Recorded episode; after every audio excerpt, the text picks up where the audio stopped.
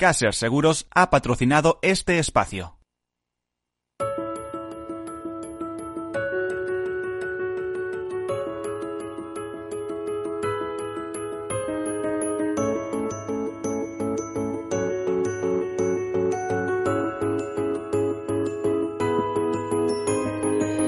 Tercer sector, un espacio para la economía social. Un programa dirigido por Miguel Benito.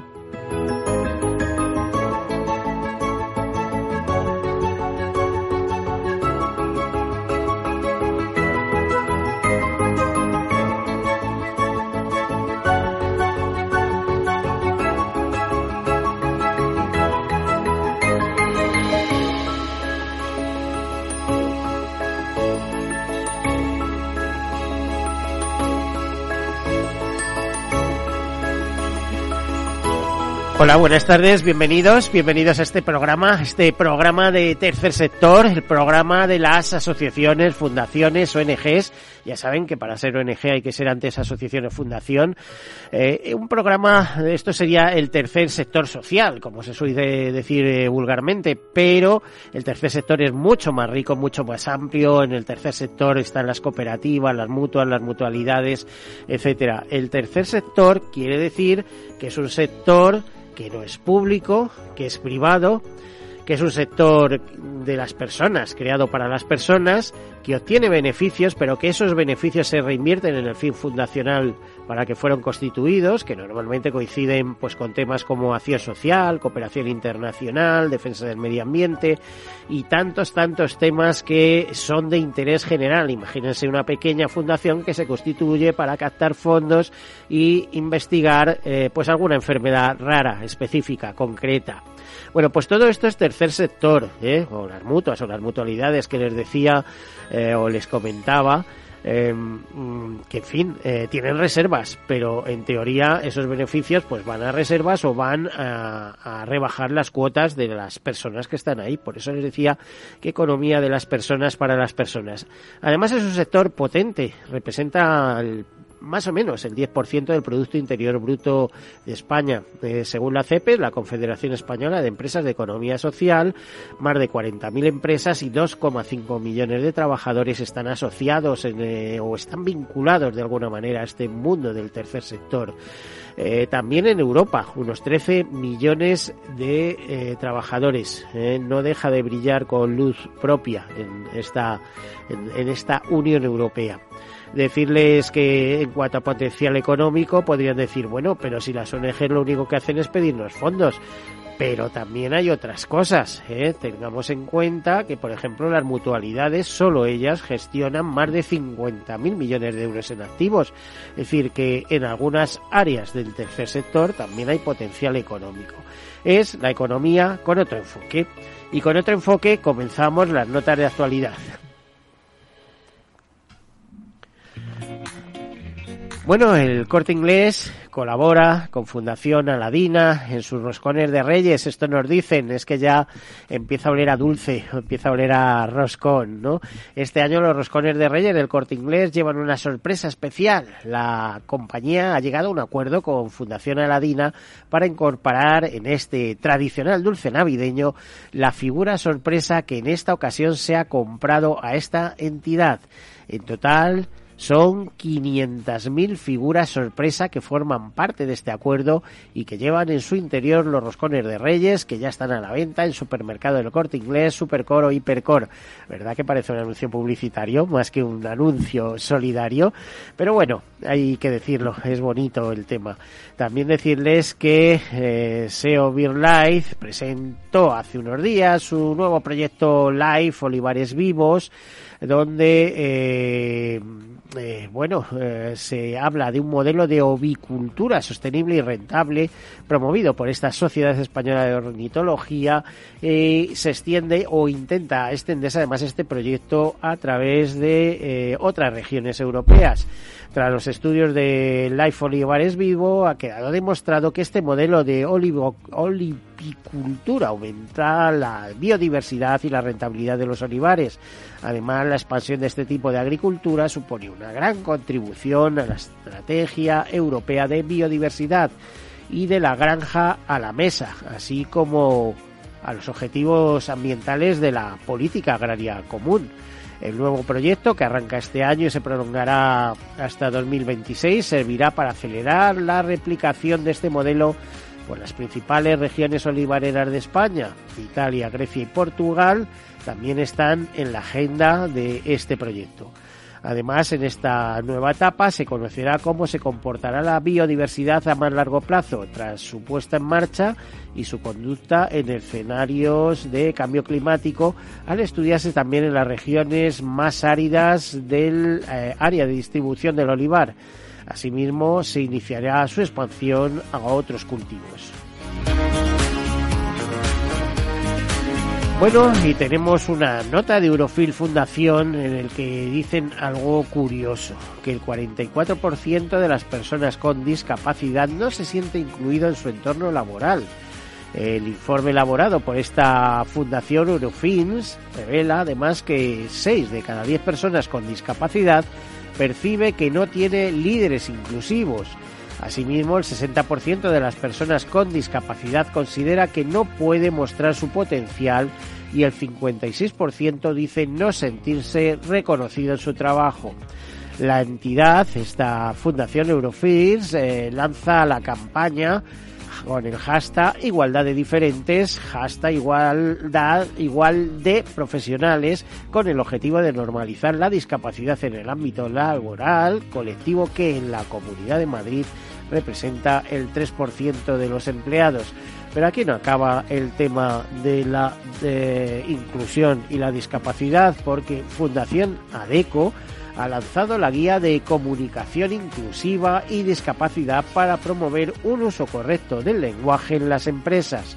Con la colaboración de la consultora Prodigioso Volcán, ha creado un manual cuyos objetivos principales son favorecer el empleo sostenible, eh, de las personas con discapacidad a través de un correcto uso del lenguaje y la comunicación en los canales corporativos, eh, convertirse en herramienta para el diseño de estrategias de diversidad, equidad e inclusión y avanzar hacia una sociedad más inclusiva. En sus páginas se especifica qué es y qué no es la discapacidad, cómo tratarla, los tipos que existen y cómo referirse a ellos de manera adecuada, consejos para un tratamiento inclusivo de la discapacidad, así como tecnologías inclusivas, etcétera. Tanto la guía como un cartel descriptivo con las claves para organizar un evento inclusivo pueden descargarse de comunicación inclusiva, todo seguido y sin acento, comunicacioninclusiva.com. Según Francisco Mesonero, director general de la Fundación ADECO, el lenguaje desempeña un papel crítico para las eh, empresas, instituciones públicas y sociedad civil. Crítico porque de ese modo se puede cambiar la forma de mirar y de asumir la discapacidad. Si queremos avanzar hacia una sociedad más inclusiva, respetuosa y tolerante hacia la diferencia, nuestro lenguaje y manera de comunicarnos también deben serlo. Y también de Fundación ADECO nos dicen que el 43% de los españoles admite sentir cierta incomodidad cuando se relaciona con personas con discapacidad. Madre mía, lo que da de sí la discapacidad. El 63%, según, el, eh, eh, según ADECO, no puede evitar tratar a las personas con discapacidad intelectual como si fueran niños y un 58% siente reparar a la hora de preguntar a una persona con discapacidad si necesita ayuda por temor a ofenderla. Por otra parte, un 75% declara que nunca ha tenido un compañero de trabajo con discapacidad y un 88% no tiene ningún familiar o amigo o allegado en esta situación. En este marco, Fundación ADECO eh, y colaborando con 265 empresas comprometidas, ha celebrado eh, recientemente su Semana de la Discapacidad, una semana que arrancó el 3 de diciembre eh, por ese Día Internacional de las Personas con Discapacidad, con la misión de erradicar los tics históricos y culturales que dificultan la normalización de la discapacidad en la sociedad y en las empresas, así como impulsar su empleo como factor de inclusión social por excelencia. Bueno, como siempre eh, en estas fechas sobre tercer sector hay cantidad de noticias. llegan los eh, momentos finales del año con reconocimientos, con las galas, con los esfuerzos, con los festivales, con los conciertos. Hay que hacer un esfuerzo de recaudación. Este año las ONGs no lo han pasado muy bien, por lo tanto están impulsando eh, todas esas actividades, digo este año, peor fue el año pasado, ¿no? Y en este momento ya se empiezan a organizar eh, temas, eh, repito, como conciertos, galas, etcétera. de nuevo, el factor presencial es importante. de todo esto vamos a hablar, por ejemplo, hemos elegido una fundación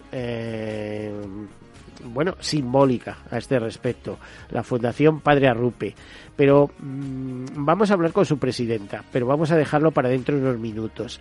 Antes tenemos eh, otras personas que me interesa presentarles en este programa de tercer sector, porque son, a ver, si unos son un cielo, porque hacen una labor de cielo, ¿eh? fíjense, con un nombre eh, de asociación de ONG, llamarse Amorarte Espiral, y otros son unos irreverentes, por así decirlos, con, con mucho recorrido, como sería nuestro amigo Ramón García de Pomar, pues eh, quiere decir que estamos bien acompañados.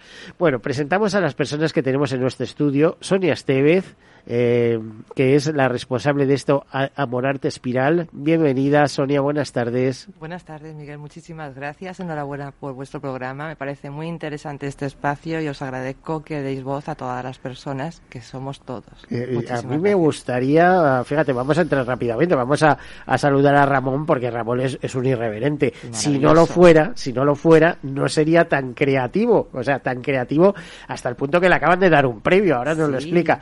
Ramón García de Pomar, un histórico, una persona vinculada a todo esto de Rocola, etcétera. Eh, tú has entrado fuerte con estos temas de tercer sector. Además, este programa te encanta. Me, me, he enterado, vamos. Sí, pues estás muy bien enterado porque realmente yo creo que la prensa, en general, tiene que estar al servicio de las causas nobles, que las innobles ya se encargan ellas, se encargan ellas de divulgarse, ¿no? Y entonces, pues este programa, de hecho, te he traído un libro que se llama Un tiempo fuera del tiempo, que comisarié el año pasado a beneficio de los bancos de alimentos, y me parece que este programa pues es ideal para hablar de ello. Bueno, estamos continuamente con los amigos de los bancos de alimentos, ¿eh? Continuamente. Vamos a empezar con Sonia. Si no, Sonia, ¿qué es Amorarte Espiral? Pues mira, Amorarte Espiral nació de esa creencia que, de que, eh, bueno, nosotros somos artistas, empezamos ahí, eh, pensamos que la parte creativa es muy importante, el amor y el arte es lo inherente al ser humano y la espiral significa ese, esa propuesta de cambio, de crecimiento, de transformación. Y esto pues nació de aquí, nació de eh, realizar un... Empezamos nosotros como artistas, con Ramón también, eh, haciendo un proyecto que se llamaba Coria, que viene de un antiguo concepto de la antigua Grecia que es Coria. Eh, lo que hace es, en un mismo escenario, en un mismo espectáculo, son todas las artes, es decir, danza, teatro, literatura, pintura, todo en el mismo escenario, porque es nuestra manera de compartir, de ser más sociales y de estar. Y comenzamos así, llevando este espectáculo por todas partes, eh, seguimos con las cárceles, haciendo cosas con los con los presos que me pareció súper interesante. Yo cuando me, Ramón me insinuó este tema, yo me, quedé flipado, pero vamos, eh, para los presos, para personas con discapacidad, para o sea, tenéis, un, tenéis una bomba en, bueno, ¿no? Pero una bomba de ilusión, no sé cómo te diría. los artistas en sí yo creo que tenemos una responsabilidad también de transmitir y comunicar, al igual que los medios, ¿no? Y de ahí también la asociación empezó a, a servirse primero por el arte, pero luego desde esa empatía, ¿no? De que todos somos arte en realidad y todos podemos acceder a él y crecer con él. Entonces ha sido pues como 14 años ya de experiencia eh, girando y girando con diferentes proyectos. Esto es muy interesante. También hemos hecho un Poetry Slam de Cantabria, que es un concurso que nació en Chicago en los años 80, que es internacional, y es una manera de hacer eh, como un ring de boxeo, pero con poesía, ¿no? Eh, es internacional y lo que se hace es eso, lo mismo, crear sinergias, crear redes entre las personas para que se puedan comunicar. Yo creo que eh, la comunicación es como lo más, eh, lo es el mayor de los problemas de las personas, ¿no? Porque, porque no nos comunicamos, como tú estabas diciendo, ¿no? Las personas no podemos llegar unos a otros. Porque, por ejemplo, en vez de en las calles, en vez de que haya escaleras, no hay en todas partes rampas, que todos podemos acceder a ella y de alguna manera nos podríamos comunicar. Bueno, pues nosotros con nuestra asociación, a través del arte, a través de la cultura, a través de radio, diferentes eh, objetivos, pues tratamos de hacer esto, tratamos de ir a todas las, a todas las partes donde se pueda ir. A ver, que yo soy muy cotilla. ¿Qué tuvisteis que ver con Burkina Faso? No sé si tú o tú, Ramón.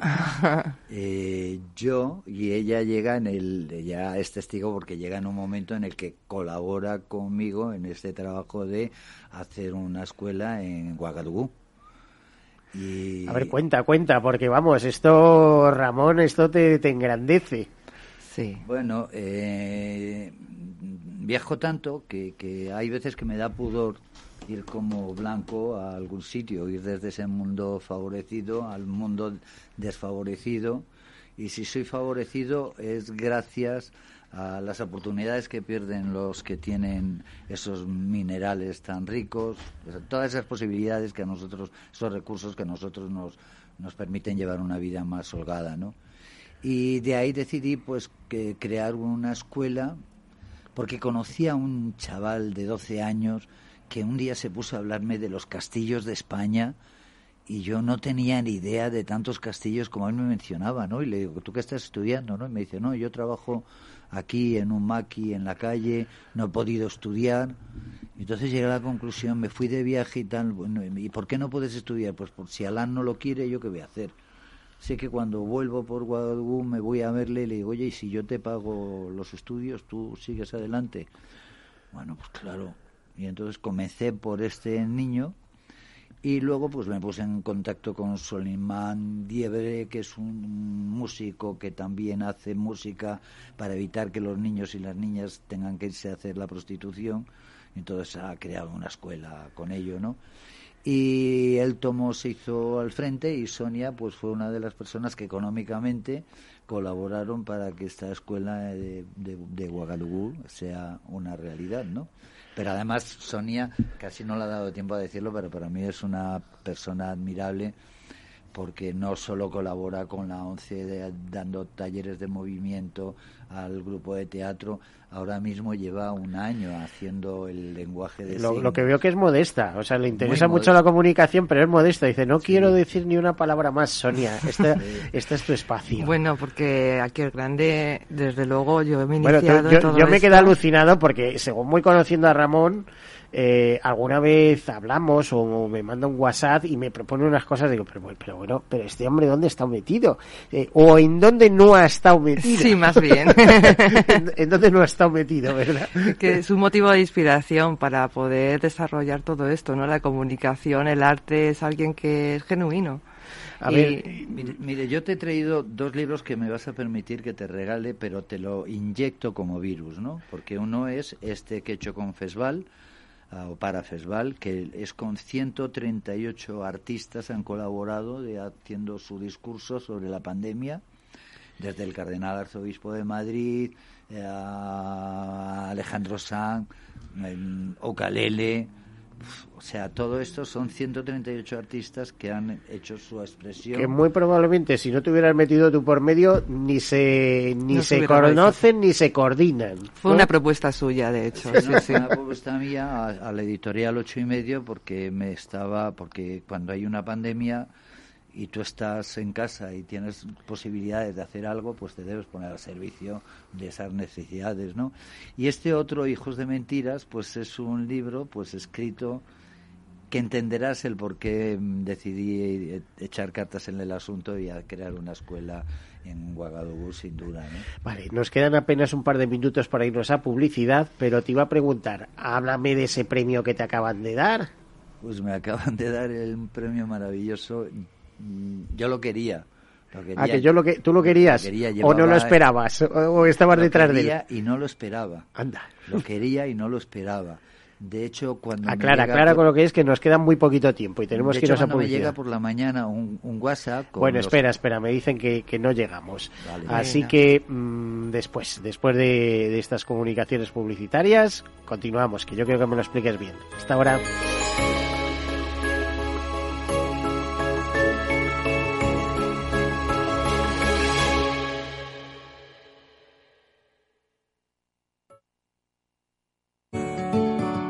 Queréis venir a un pueblo. Quítate la prisa,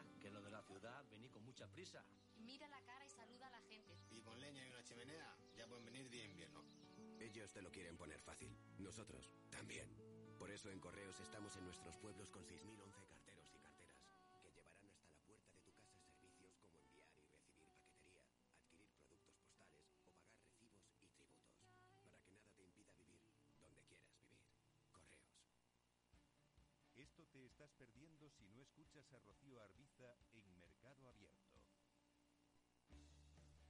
Joseba Ezeiza, socio de McKinsey Company. La inversión necesaria para alcanzar el nivel de emisiones netas cero es de aproximadamente 28 billones de euros, es decir, 28 trillones anglosajones en tecnologías más limpias. Aproximadamente un 80% de ese total provendría de la reorientación de inversiones que de otro modo financiarían tecnologías intensas en emisiones y el restante 20% será inversión adicional. Y como decía antes, afirmamos que esta transición se puede hacer a costes cero porque nuestras estimaciones los ahorros en eficiencias permitirán recuperar dichas inversiones dejando saldo neto cero. Mercado Abierto con Rocío Arbiza.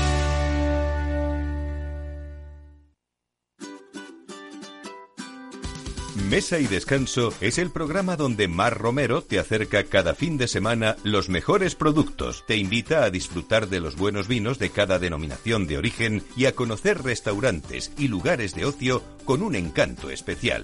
Mesa y Descanso, los domingos a las 13 horas, aquí en Capital Radio. Capital Radio existe para ayudar a las personas a formarse y conocer la verdad de la economía.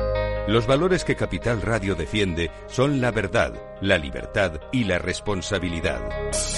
Capital Radio es una empresa independiente que no se identifica con ideologías políticas. Capital Radio está aquí para ayudar a las empresas a comunicar cómo crean valor. Capital Radio apuesta por empresas sostenibles, transparentes y comprometidas con la sociedad. ¿Y tú? ¿También quieres trabajar por un mundo mejor? Aquí tienes tu sintonía. Capital Radio, con la gente que aporta y no se aparta.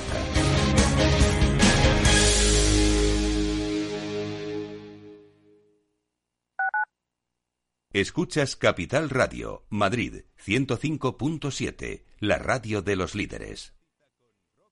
Disfruta de la mejor cocina gallega en Montes de Galicia. Todo un clásico moderno en el barrio de Salamanca. Disfruta de la variada dieta atlántica, de las mejores carnes y pescados tratados con respeto y transparencia y regados con una de las mejores bodegas de la zona. En grupo, en familia o en pareja, Montes de Galicia te ofrece el espacio perfecto en cada ocasión.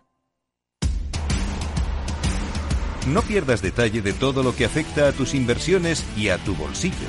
Toda la información en Mercado Abierto con Rocío Arbiza, de 4 a 7 de la tarde en Capital Radio.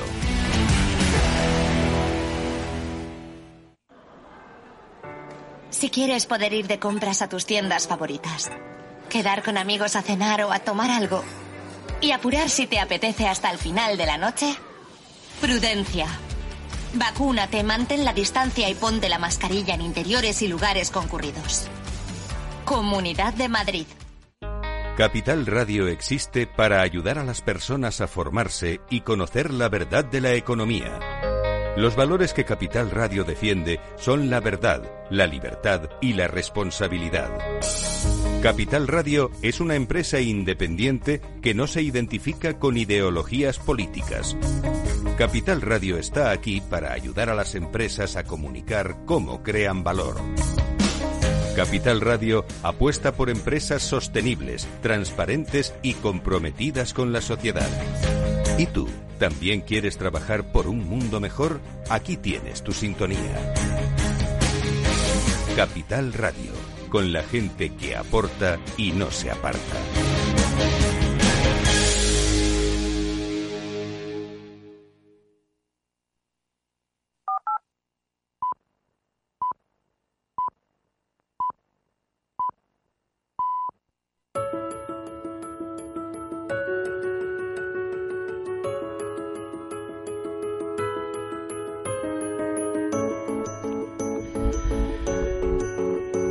Bueno, pues aquí continuamos, bien acompañados con Sonia Estevez de Amorarte Espiral. Ya la hemos escuchado, esas eh, fiestas, esas iniciativas que tienen eh, en las cárceles, en muchos sitios, en, en colectivos, eh, bueno, digamos que no tienen la suerte de tener todo lo que los demás, en fin, y también para todo el mundo. Al fin y al cabo, esto es general y Ramón García del Pomar, que es un personaje de lo más curioso. Estaba presentando sus libros. Eh, la verdad es que le estaba tirando un poco de la lengua porque le acaban de dar un premio y decía que le hacía mucha ilusión, pero que no se lo esperaba, pero que lo deseaba, en fin, un auténtico follón. ¿Nos aclaras eso, Ramón? ¿Qué Pues pasa? es un premio realmente... A ver, primero, dinos qué premio es. El premio Pop Eye, Ojo Pop. Eh, en, en español lo llamamos premio Popeye.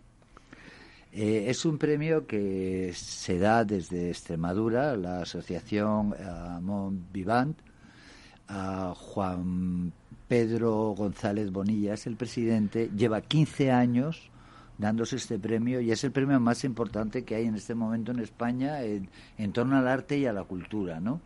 En general, pues a mí me lo han dado junto con Sabater, con Rafaela, eh, con Vicente Amor, ah, Vicente Amor, con María Pajés, con Roberto Berino, con Garci, eh, en fin, ahora no me vienen todos Fernando Sabater.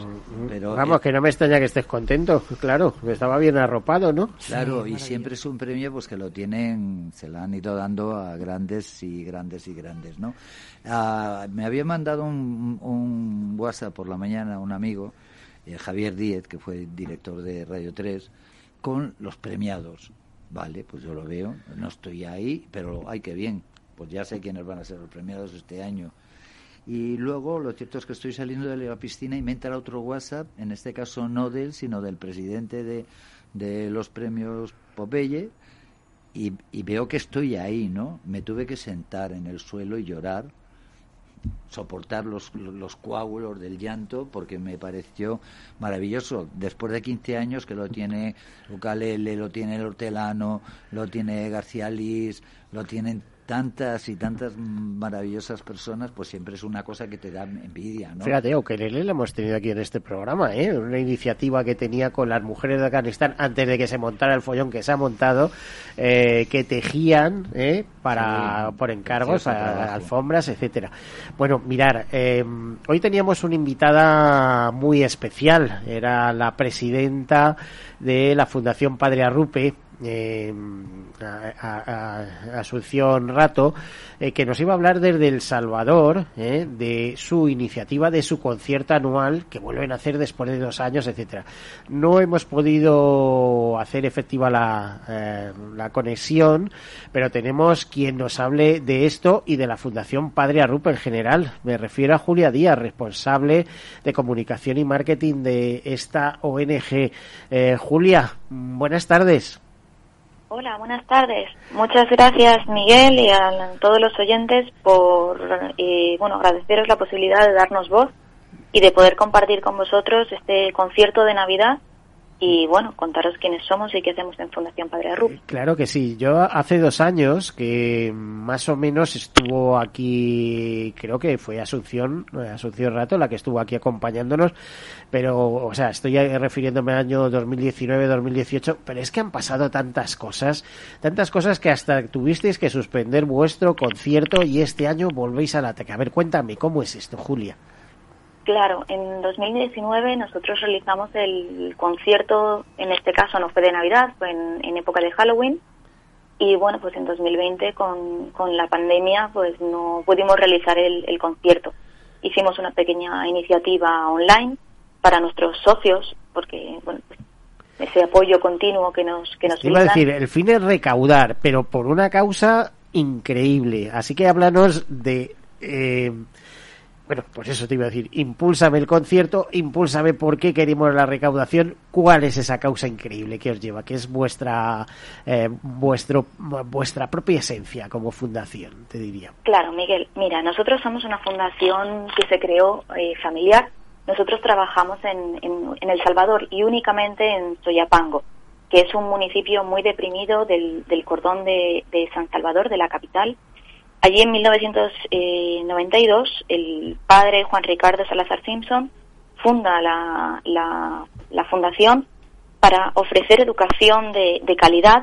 Eh, en ese momento comenzamos con 100 alumnos. A día de hoy, más de 25 años después, eh, bueno, vamos a abrir eh, un bachillerato tecnológico incluido y ya educamos a 1.600 alumnos. 1.600 Este enero alumnos va a que- comenzar el nuevo curso con 1.600 alumnos, a los cuales ofrecemos becas cofinanciadas, a Sí. todos ellos, Te iba a, a los decir, 1.600. te iba a decir, eh, 1.600 alumnos que sacáis de la calle, ¿eh? la calle dominada por las maras en un país tan conflictivo como, como es El es. Salvador. De hecho, Soyapango, eh, el municipio en el que trabajamos, ha sido declarado en 2015 eh, la cuarta ciudad más violenta del mundo.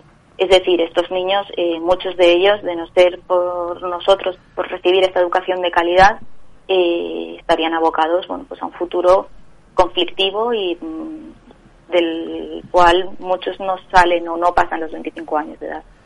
Eh, bueno, eh, sé que tenéis allí un montaje espectacular, ¿eh? colegios, tal. Si mal no recuerdo, me, me parece que me decía Asunción. Es que nosotros eh, no damos educación primaria ni secundaria, o sea, es decir, es que nosotros no dejamos a los niños desde que entran en nuestro colegio hasta que salen licenciados, hasta que son eh, realmente útiles a la sociedad, es decir, eh, les ayudáis a un proyecto de vida. Eso es, nosotros tenemos una, forma, una o sea, nos comprometemos a ofrecer a estos niños una formación integral. Eh, educamos desde los 3 a los 18 años y no solo en conocimientos, sino también en valores. Les ofrecemos eso, una, una educación gratuita, asequible a sus, a sus posibilidades gracias a estas becas cofinanciadas que te comentaba antes y además les ofrecemos también un acceso a la salud. De hecho, en 2008, a raíz de, de esta necesidad de nuestros estudiantes de acceso a la salud, acabamos abriendo una clínica asistencial para que ofrece educación de salud de, de calidad, tratamientos de salud a día de hoy en 29 especialidades médicas a los a los eh, a la población de los municipios de, Sal- de San Salvador y, y, y Soyapango y alrededores. Es decir, el proyecto que comenzó como un proyecto educativo a día de hoy es un proyecto muy, muy grande en el cual ofrecemos educación y salud a, a personas de entornos muy desfavorecidos. Y claro, para todo eso necesitamos financiación y para ello organizamos este concierto benéfico de Navidad. Cada año, desde hace 25 años, salvo el año pasado, por razones obvias del, del coronavirus, bueno, pues hacemos en el, en el Auditorio Nacional. Este año va a ser el 18 de diciembre a las once y media de la mañana, ya que es un concierto familiar para mayores y para y para bueno, para todos los públicos, ¿no? Para mayores y pequeños, eh, con un programa muy divertido, con, con canciones que todos conocemos de, de bueno, que están en el, en el subconsciente, en el conocimiento de todo el mundo. Estáis ahora mismo vendiendo las entradas, ¿no? Es el sábado 18 de diciembre a las once y media, Auditorio Nacional de Música. Eh, imagino, eh, hay que hacer promoción de este, de este concierto de Navidad. La causa es muy buena, la causa es formidable, como estamos escuchando. eh, pero imagino que la financiación de todo ese proyecto que tenéis en, en, El Salvador, en Soyapango, vendrá también por otras vías, eh, no solo, no exclusivamente el concierto, ¿no? Claro, nos- nosotros necesitamos eh, una financiación constante, no puntual como sería el concierto, que es una finan- financiación estupenda para financiar proyectos en- determinados. Este año, por ejemplo, como te comentaba, vamos a inaugurar un bachillerato tecnológico de desarrollo de software y necesitamos financiación para bueno brindar de, de ordenadores o mm, contratar profesionales para que impartan esa formación específica a ese bachillerato tecnológico.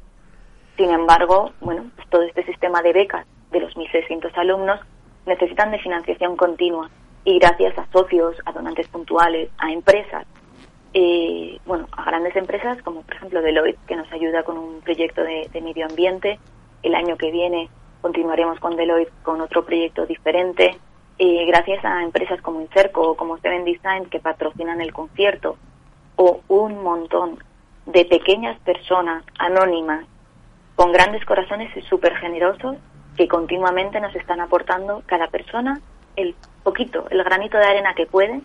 Gracias a, a esos poquitos, eh, bueno, pues podemos cambiar la vida de un montón de, de niños y de niñas en El Salvador. Yo como periodista, tenemos- te iba a decir que como Perdón. periodista de seguros eh, puedo puedo lanzar ese principio, ese que aprendemos los que estamos en el seguro, que dicen que pequeñas cantidades pueden llegar a convertirse en grandes cúmulos.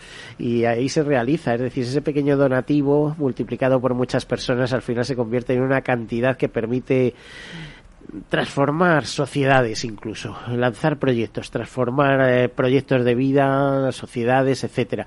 Fíjate que estaba leyendo y es en vuestra propia página eh, El Salvador, menuda perla de país, ¿eh?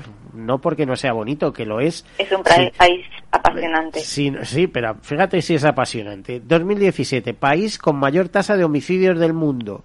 2018, segundo país más peligroso de Latinoamérica. 21.000 kilómetros cuadrados, ¿eh? como Badajoz en España. Eh, 6,6 millones de habitantes, 3,5 habitantes por kilómetro cuadrado. 2.389 homicidios en 2019. 6,6 asesinatos al día. 26,3% de hogares en pobreza extrema o relativa. Y dice siete años de escolaridad promedio. Es decir, os habéis colocado pública.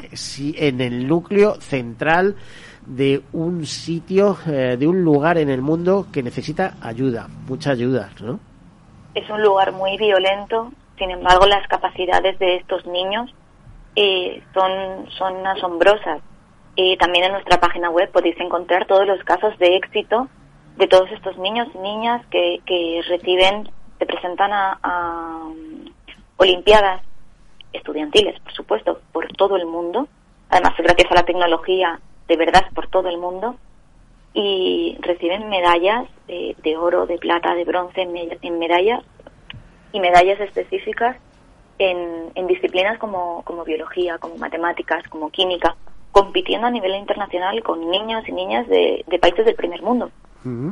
Y con Y todos esto los, es gracias a una, a una educación de calidad.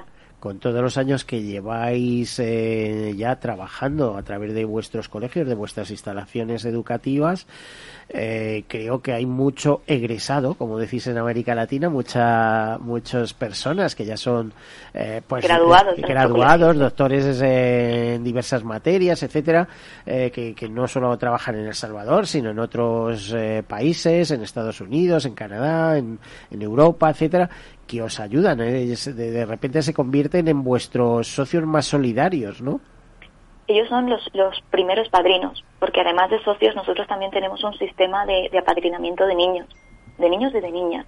Eh, a las personas que están interesadas se ponen en contacto con nosotros a través de nuestro de nuestro email de, de info de la fundación padrerrupe.org y bueno nosotros les les presentamos diferentes perfiles de niños que necesitan una ayuda específica. Eh, cada persona elige más o menos en función a sus, a sus gustos, a lo que tenían pensado, a un niño o a una niña con, con necesidades y empiezan a formar parte de, de sus vidas. Nosotros les ponemos en contacto, les enviamos eh, cartas, fotografías, el, avance de las notas de sus estudios, etcétera. Cada uno en función a lo que a lo que quiere. Tenemos padrinos que quieren de verdad tener videollamadas con las familias y conocerles personalmente, que los hijos de los padrinos y los propios apadrinados se conozcan y tengan este intercambio cultural y social de, de realidades y tenemos eh, familias que simplemente quieren quieren ser solidarias y hacer esa aportación. Cada familia hace la aportación que quiera y luego la fundación termina de completar las, las becas, bueno, pues con, con todos estos eh, socios y donantes anónimos que no donan a un niño en particular, sino realmente a la labor que estamos haciendo. Eh, has escuchado, imagino, Julia, porque llevas un ratito al teléfono, que tenemos con nosotros a Sonia Esteve de Amorarte Espiral y a Ramón García de Pomar, eh, un hombre vinculado a ese movimiento de Rocola, etcétera, pero que es todo un ilustre, eh, que está metido en mil causas. Ahora nos hablaba, dice, bueno, léete el libro y verás, entenderás lo que tengo, lo, por qué hice algo en Burkina Faso y por qué me lancé, etcétera. O Sonia, dispuesta a, a unir arte para todas aquellas personas, para todos los grupos normales o marginales, lo mismo les da, porque ellos van dirigidas a las personas. Sonia, ¿tú te irías a El Salvador a organizar allí? Pues sería una cosas? experiencia maravillosa, la verdad que Hombre, tendréis que ir con cuidadito, ¿no? los felicito, sí, sí, os felicito Julia, maravilloso vuestro proyecto y qué magnífico, porque desde ahí es donde se hacen los cambios, desde la educación, desde ahí está la transformación, el cada vez el, el- crear un espíritu crítico también, ¿no? En la educación se crea, con la con el arte se crea, con pues eso, pues Sí, eh, comunicándonos y con la sinergia, jo, qué maravilloso, pues sí. De hecho, eh, dentro de nuestro currículum formativo, gracias Sonia por darme pie a contar esto, porque no siempre lo contamos y es algo muy interesante. En nuestro currículum formativo están las artes como asignatura eh, obligatoria el teatro. Eh, nuestro fundador, el padre Juan Ricardo Salazar Simpson, era un amante del teatro y, y bueno, pues eh, incluyó las artes como un vínculo y una manera de todos estos niños que crecen en este en este medio tan violento tan cerrado, al final no cuentas. Eh, las artes ayudan a liberar y es, es una cosa terapéutica también para muchos de ellos. Mm. Sí, maravilloso porque además es eso, que eh, den- dentro del teatro, o sea, creas otros perfiles, creas una empatía mayor, ¿no? Porque esas personas que estén practicando el teatro van a crear diferentes personajes, con lo cual van a entender otros referentes distintos, ¿no? A mí me parece súper interesante. Muchas felicidades, de verdad. Eso es. Ramón, Muchas gracias a ver, y Ramón. felicidades a vosotros también. A ver, a ver, que, tampoco- a ver que Ramón es un personaje. A ver que nos, que nos, Ramón, ¿te irías a El Salvador a, a lo que fuera allí, eh? Desde poner la guitarra a, a- a dar poesía. Mira, yo creo que el, el fin, la, fin la, la única finalidad o la más importante finalidad del ser humano es vivir al servicio del común, como eh, Miguel lo hace aquí en este programa, como Sonia lo hace desde su asociación, como yo lo hago desde... Yo soy pintor, soy escritor, soy actor, eh, he sido dos veces candidato a los Goya. Y Lo que eres es un ilustre, Ramón. soy un iluso. ilustre, ilustre, no he dicho iluso, ilustre. Y, Perdón. ento- y entonces, pues yo me ofrezco, bueno, para mi crecimiento, lo digo egoístamente, para mi propio crecimiento, oyendo el trabajo que estáis haciendo, efectivamente soy consciente de, de lo que significa vivir entre esas maras y de las no posibilidades de, que tienen nacer en un menos cero, ¿no? Eh, así que esa labor que estáis haciendo ahí, yo, vamos, cuando me acojáis un par de meses, a mí me tenéis ahí de voluntario, sin duda. Las puertas de la Fundación Padre Arrupe están siempre abiertas para vosotros y cu- para cualquier persona que quiera Eh. conocernos y visitar y, y ayudar. Ah, muchísimas Cualquier gracias. mano es, es más que necesaria y bien recibida. Me coge el guante. Fenomenal. Mira, y una cosa que me parecía súper curiosa cuando hacíamos, de nosotros este, pues con la asociación hemos ido haciendo cárceles por toda la geografía española, nos dábamos cuenta de, de, del tipo de... Cárceles, eh, cárceles. Claro, íbamos a visitar a las personas comillas, y ¿eh? hacíamos un espectáculo con ellos o les, les animábamos a leer, bueno, diferentes cosas. Pero lo, lo más interesante es te dabas cuenta de que cuando viajas y vas a un sitio, te das cuenta que el tipo de del- delito tiene que ver con la zona geográfica, con la cultura del espacio. O sea, no solamente es un delincuente, es un problema social, un problema de la sociedad en el espacio donde está. Por ejemplo, pongamos Andalucía. Andalucía es un sitio donde la droga entra de muchas maneras, entra en el mar, entra, ¿no? Y las personas no tienen trabajo, entonces lo- hay mucho analfabetismo. Pues eh, eh, todo esto eh, influye para que haya este tipo de delito, ¿no? Entonces eh, yo creo que es eso, o sea, no es un problema de una persona que tenga un delito, un problema de que sea violento, un problema de... El problema es de todos, el problema es social, de que no acogemos, de que no escuchamos, de que no motivamos, ¿no? Y creo que está en la mano de todos, el- el- desde el pequeño granito, ¿no? Hacer todo esto. Y aquí Ramón sabe mucho y Julia también, así que yo ya me callo. Muchísimas gracias. De hecho, desde la pandemia, el leitmotiv de, de nuestros profesores y alumnos en, en las redes sociales y que ya lo decía nuestro, nuestro fundador, es ser hombres y mujeres para los demás. Es esa necesidad de, de realmente eh, recibir ayuda, pero luego ser también, eh, bueno, pues ese dador, ¿no? Esa, esa persona que, que ofrece lo mejor de sí mismo.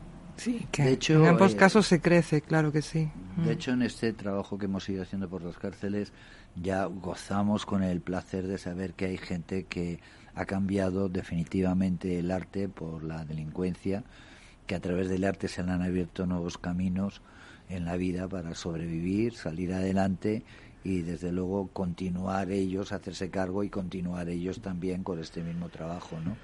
Y me imagino que esto, pues fíjate, si empezasteis con 100 alumnos y ahora tenéis mil y pico, durante 25 años, ¿cuánta gente habéis se ha beneficiado de esto, a sí. todo esto? Por eso decía que los que eh, salen, los que eso, se convierten en padrinos de los que entran Es en que muchos casos. cada persona que se libra de la calle se libra la sociedad de un potencial asesino, de un potencial, se libra Y de hecho, Sí, dime, eh, Sí, sí, sí. Julia, Perdón. Julia, sí, adelante. De hecho, eh, estos estos niños, eh, bueno, lo- los datos de- del, del colegio, eh, estos niños, eh, hasta ahora todos nuestros graduados han accedido a la universidad, algo que en El Salvador es complicado.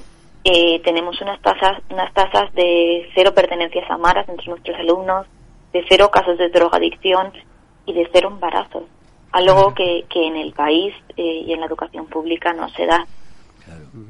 Fíjate dónde reside el cambio, es ahí, o sea, no lo tenemos tan difícil y qué difícil lo hacemos, ¿no? Para, to- para que Claro. todos estuviéramos bien. Mm. Pero, Eh, y además es cuestión de empoderarles a ellos, Sí. de hacerles conscientes de lo que les, les estás ofreciendo. Mm. Que no consideren que se lo viene regalado, sino que, y además, por ello, un sistema de becas por financiado.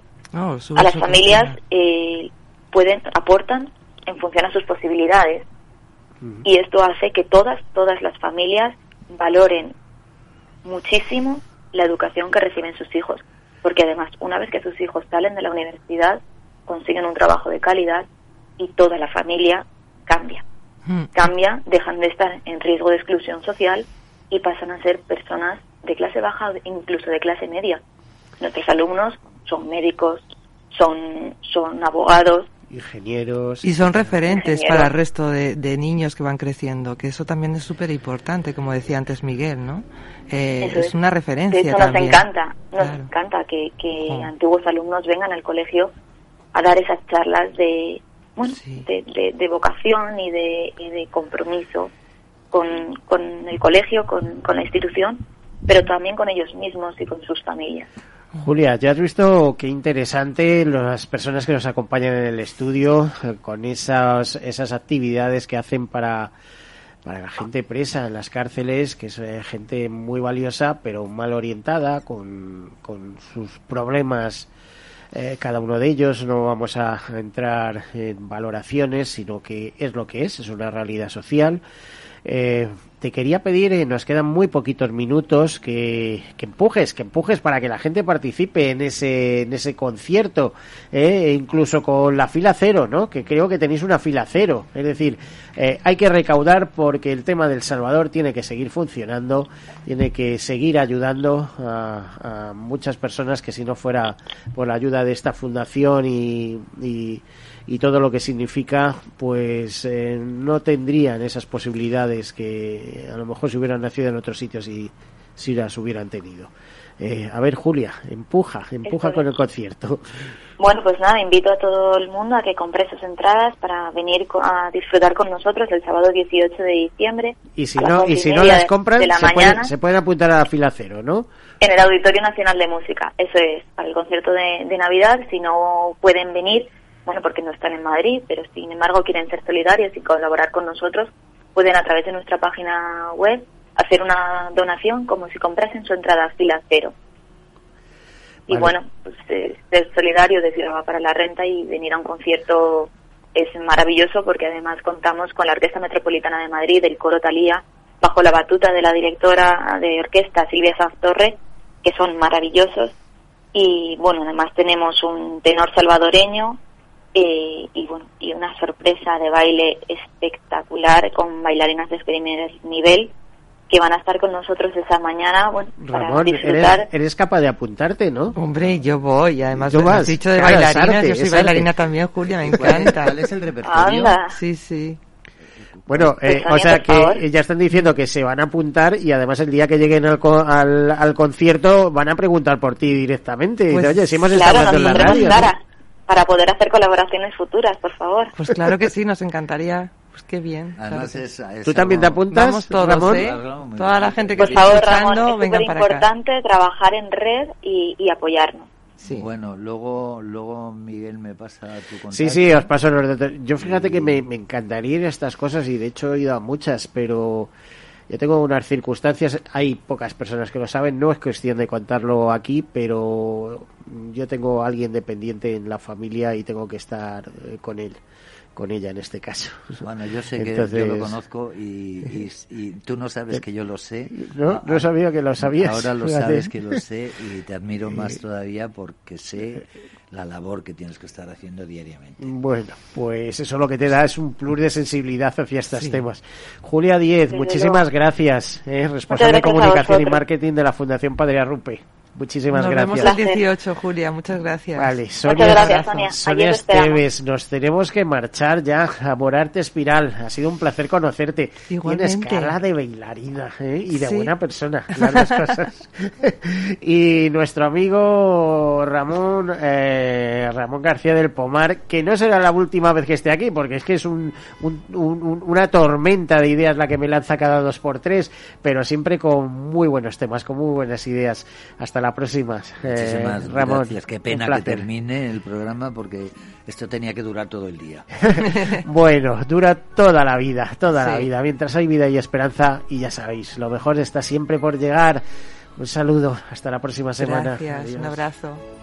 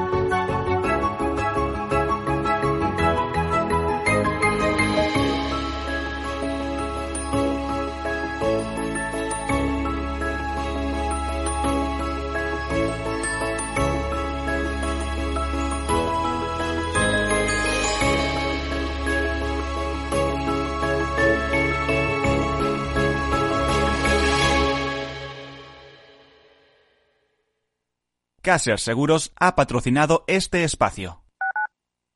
Capital Radio Madrid 105.7. Si te controla tu móvil, Si te impide publicar en tus redes sociales. si odia que quedes con tu grupo, Si te prohíbe vestir como quieres. abre los ojos porque eso también es un tipo de violencia. Ábrete a una relación sana basada en la confianza y el respeto mutuo. Infórmate en el 012 sobre las señales de control en una pareja. Pacto de Estado contra la Violencia de Género. Comunidad de Madrid.